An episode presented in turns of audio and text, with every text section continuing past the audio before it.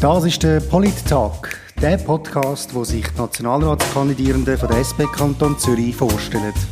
Heute mit dem Martin Neff.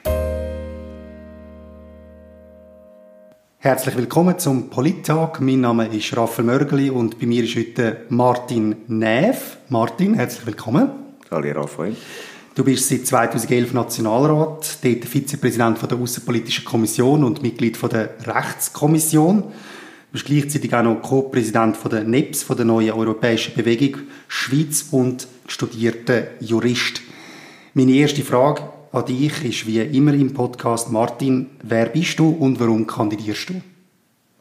Ja, ich glaube, ich bin vor allem ein Mensch, der sich äh, für andere Menschen äh, interessiert und darum auch für Politik, für Kultur. Und äh, so die Eckwerte hast du jetzt erzählt, oder? Äh, das gehört auch zu meinem Leben, aber äh, ich glaube, das ist das, was mich immer wieder fasziniert hat, der Politik. Das ist die Auseinandersetzung mit äh, anderen Menschen und ihren Ideen. Du bist ja, wie schon gesagt, eben in der Außenpolitischen Kommission. Aber wenn die meisten Leute an die Schweiz und ihre Außenpolitik denken, dann kommt ihnen sicher das Wort Neutralität in den Sinn. Was macht eine Außenpolitische Kommission von einem neutralen Land? Ja gut, da könnte man jetzt lange äh, ausholen. Ich glaube, auch der Begriff von der Neutralität wird äh, von unseren politischen Gegnern auch äh, manchmal äh, nicht korrekt äh, verwendet. Neutralität heißt eigentlich, dass man sich nicht auf eine Seite schlägt bei einer kriegerischen Auseinandersetzung zwischen zwei Staaten. Neutralität heißt überhaupt nicht, und es ist überhaupt nicht in der Tradition äh, von der Schweiz, dass man schwiegt dass man schwiegt, wenn es um äh, Menschenrechtsverletzungen zum Beispiel geht, äh, dass man schwiegt äh, in Bürgerkriegssituationen, heißt in meinen Augen dann, wenn schon, dass man keine Waffen liefert in, andere Länder. Aber wir verstehen uns als Schweiz, und das ist das, wo ich mich in der Außenpolitik engagiere, ja auch als Hüter der Menschenrechte, Depositarstab von der Genfer Flüchtlingskonventionen zum Beispiel, äh, Sitz vom IKRK, europäischer Sitz von der UNO. Das heißt, wir sind im Gegenteil aufgerufen, nicht zu schwiegen, wenn Menschenrechte äh, verletzt werden auf dieser Welt. Und wie sieht denn das aus in einem Land, in einem kleinen Land, wo zusätzlich noch bürgerlich dominiert ist? Also man kann ja auch nicht einfach eine Außenpolitik betreiben, wo, wo links ist, einfach so. Aber du als Linke in der Außenpolitischen Kommission, wie handhabst du das? Wie bringst du dich ein? Also bei der Außenpolitik muss man doch feststellen, dass es auch wenige, aber doch bürgerliche Kolleginnen und Kollegen gibt, die zum Teil auch durch ihre Tätigkeit in internationalen Gremien, Parlamentarische Union, Europarat und so den Wert auch für die Reputation der Schweiz, äh, für das Engagement für äh, Menschenrechte äh, weltweit äh, schon auch äh, verstanden haben. Das heißt, es ist nicht einfach eine Links-Rechts-Geschichte, äh, sondern es ist das Bewusstsein, dass die Schweiz, du hast jetzt vorher gesagt, als kleines Land, das ist auch so ein, Märchen, oder? Wir sind kein kleines Land. Wir gehören zu den 20 grössten Volkswirtschaften der Welt mit all diesen Problemen, die man auch außenpolitisch muss äh, anschauen, Stichwort Rohstoffhandel und so weiter. Wir sind der Sitz von wichtigen internationalen Unternehmen. Und äh, wir haben, und das habe ich immer wieder gemerkt in den acht Jahren, wo ich jetzt in der Kommission bin, auf Reisen irgendwo äh, in schwierigen Konfliktgebieten, sei es in, in Burma, also Myanmar oder äh, in Gaza bin ich zum Beispiel mal gewesen, dass die Schweiz äh, ein unglaubliches Ansehen hat. Also je weiter weg man sich von der Schweiz bewegt, eigentlich habe ich gemerkt, desto höher ist das Ansehen von der Schweiz und desto wichtiger ist auch die Stimme von der Schweiz, sei das in Japan, in, in China und so weiter. Also wir haben eine Stimme und eine Tradition, eine Geschichte, die vor allem eben verbunden ist mit unserer humanitären Tradition, mit unserem Engagement für äh, Menschenrechte. Das unterschätzen wir Schweizer immer wahnsinnig. Umso wichtiger finde ich, dass wir das einfordern, auch vom Bundesrat, eben in dem Bereich humanitäre äh, Politik, Menschenrechte, äh, gute Dienste, Vermittlungen und so weiter, eben sich zu engagieren, was äh, die Schweiz auch macht. Aber du darfst nicht vergessen, Außenpolitik traditionell gibt es eigentlich in der Schweiz nicht. Das heißt, man hat Außenpolitik immer als Schutz von der wirtschaftlichen Interessen, außenwirtschaftspolitisch verstanden.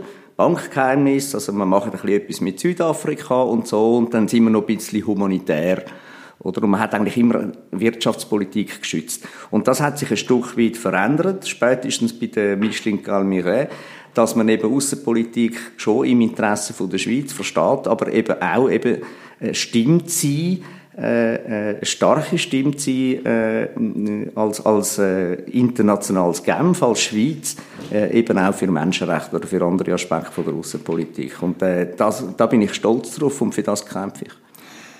Jetzt, wir müssen halt trotzdem noch über die Wirtschaftsaußenpolitik reden, weil sie halt im Moment so im Fokus steht, und zwar Schweiz-EU. Oder das ist natürlich ein Riesenthema, alle interessieren sich dafür auch. Ich werde zum Teil von völlig unpolitischen Kolleginnen und Kollegen auf das angesprochen.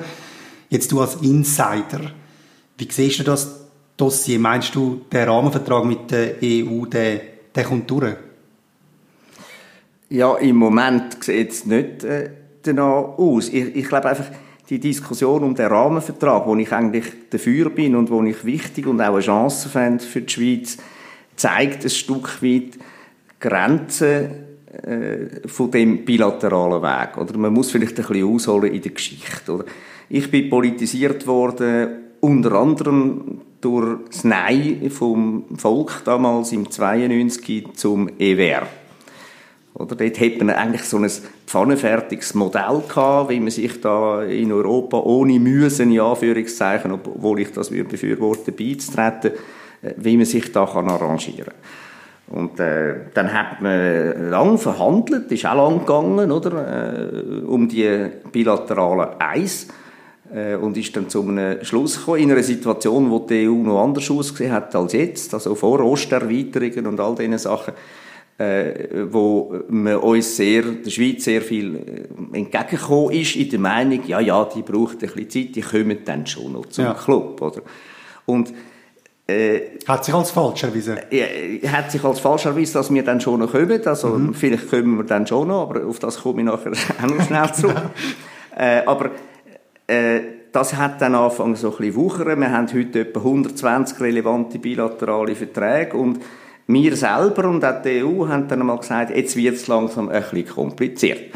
Also es ist überhaupt nicht so, und das ist das, was mich ein bisschen stört an, an der Diskussion, wenn wir so ein bisschen Bilder äh, Geschichten von der SVP eigentlich übernehmen, wo man die gleiche tut, ja, Brüssel will uns jetzt da etwas aufzwingen. Nein, im Gegenteil. Also, zum den bilateralen Weg fortzuführen, brauchen wir eine Verrechtlichung, sage ich jetzt mal, vom Streit. Das heißt äh, nicht einfach irgendwie politische Gegenmaßnahmen, wie wir sie jetzt haben, was uns Sozialdemokraten jetzt nicht schlaflose Nacht bereitet mit der Börsenäquivalenz, aber äh, äh, es droht natürlich in anderen Bereichen, die wirklich wichtig sind, äh, wie äh, bei Horizon 2020, Wissenschaft, Bildung, Forschungsabkommen, äh, weitere Kooperationsbereiche, die nicht nur einfach mit Wirtschaft äh, zu tun haben also sehr mhm. stark mit Wirtschaft zu tun haben, aber wo nicht einfach nur Zugang zum Binnenmarkt äh, bedeutet. Und das führt zu der Situation, wo die SVP vermutlich nicht will, dass wir äh, sehen, der bilaterale Weg, wenn wir uns nicht können, auch unter den Sozialpartnern reinigen, was wir für so ein Abkommen wollen, mhm. dass der ein bisschen am Berg ist und, und äh, dass wir uns müssen überlegen, wenn wir äh, die totale Isolation, was nur schon wirtschaftlich und kulturell, politisch ein absolutes No-Go ist. Es geht nicht, da geht es um unsere Nachbarn, um unsere Beziehung zu unseren Nachbarn. Wenn wir irgendwie nochmal über eine Art EWR reden, fangen wir nochmal von vorne an beim Rahmenabkommen, wo wir jetzt zehn Jahre darüber geschnurrt haben. Oder überlegen wir uns vielleicht gleich, ob nicht ein Beitritt das wäre, wo wir mitbestimmen können, wenigstens über das, äh, was uns betrifft natürlich ein riesiges Thema, wir können noch stundenlang darüber reden, haben aber leider nicht mehr so viel Zeit und darum, um ein bisschen breiter zu werden, habe ich noch ein paar Sätze mitgebracht, die du, Martin, gerne kannst vervollständigen zu anderen Themen. Ein Land, das ich noch gerne würde bereisen ist Island. Etwas, was ich gerne perfekt würde können, ist äh, mein Perfektionismus äh, ein bisschen loszuwerden äh, und ein bisschen besser kochen. Zuletzt so richtig hässig gemacht hat mich? Ich bin ein optimistischer, genügsamer und netter Mensch. Mich, mich regt eigentlich nie etwas auf. Und als letztes noch, wenn ich einen Entscheid könnte undemokratisch durchboxen, dann wäre das?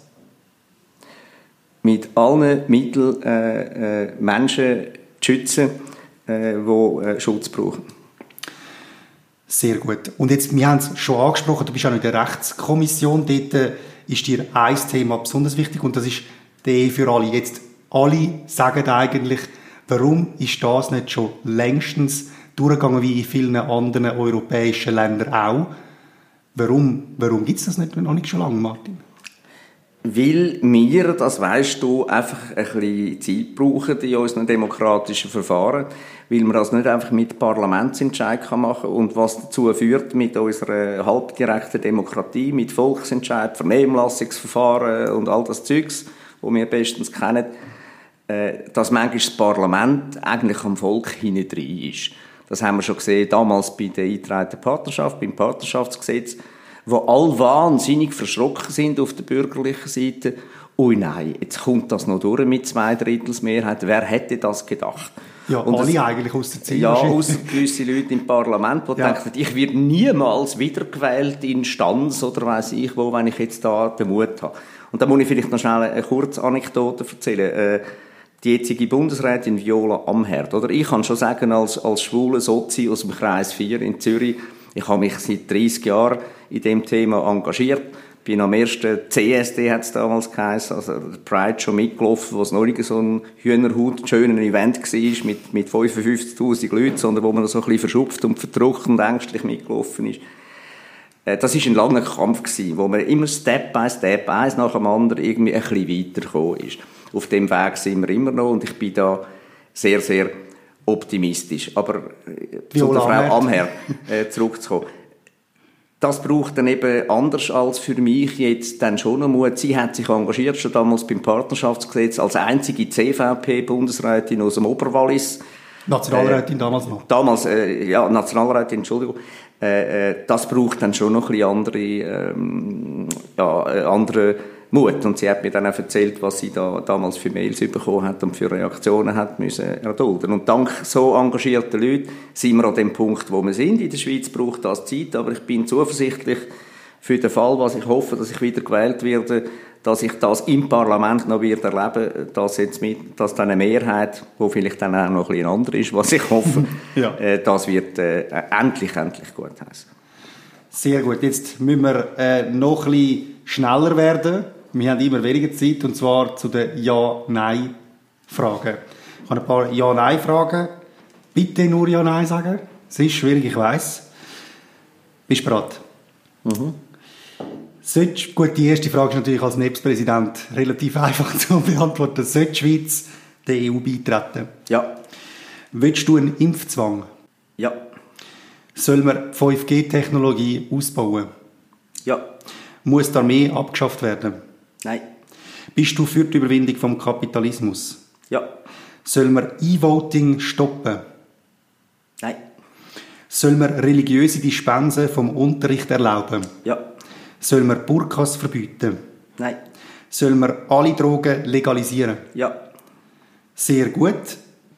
Jetzt noch die letzte Frage betrifft noch deine Politisierung. Du hast gesagt, die EWR-Frage äh, hat dich mitpolitisiert. Hat es noch einen anderen Grund gegeben, wo du irgendwie vom interessierter Bürger zu einem Parteimitglied geworden bist? Ja, also du musst dir vorstellen, ich habe im 89 die Matur gemacht.